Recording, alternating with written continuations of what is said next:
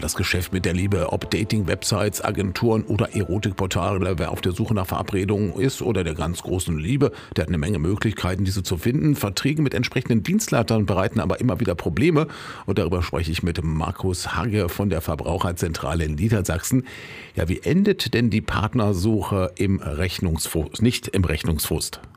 Man sollte sich an seriöse Dating-Seiten wenden und man sollte sich nicht von scheinbar günstigen Angeboten wie ein Euro für 14 Tage anlocken lassen.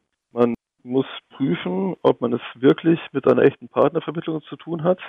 Und es gibt auch Webseiten, in denen Sie als, als Kunde tatsächlich nur mit, mit Menschen kommunizieren, die sich als, als mögliche Partner ausgeben. Also das heißt, Sie können auf diese Weise gar niemand kennenlernen. Solche Seiten gibt es leider. Wie kann man denn erkennen, ob Dating-Seiten seriös sind? Ja, also man kann sich bis zu einem gewissen Grad an den Angaben anderer VerbraucherInnen orientieren.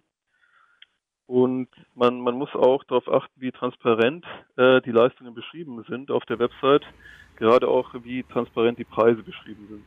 Okay, jetzt hat man vielleicht einen Vertrag abgeschlossen. Wie kommt man denn da wieder raus? Ähm, bei Online-Verträgen haben Sie grundsätzlich ein 14-tägiges Widerrufsrecht. Das wäre die eleganteste Art, sich von einem Vertrag mit einem Datingportal zu lösen. Nach der Kündigung, da fordern einige Portale ja einen sogenannten Wertersatz, also die fordern Geld, weil ich mich vielleicht vertraglich nicht binden will. Ist das rechtens? Ja, gerade Dating-Seiten fordern nach dem Widerruf des Verbrauchers gerne sogenannten Wertersatz. Das heißt, sie wollen eine Entschädigung für den Widerruf.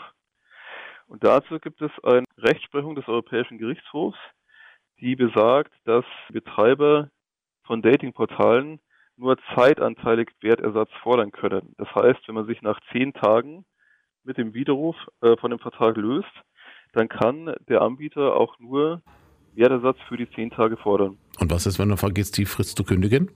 Ja, also da gäbe es noch den Versuch der, der sofortigen außerordentlichen Kündigung. Ähm, dazu bräuchte man aber einen wichtigen Kündigungsgrund. Ähm, ansonsten hat man, wenn das äh, Datingportal tatsächlich äh, die versprochenen Leistungen erbringt, tatsächlich äh, noch die Möglichkeit der normalen, ordentlichen Kündigung zum Ende der vereinbarten Laufzeit.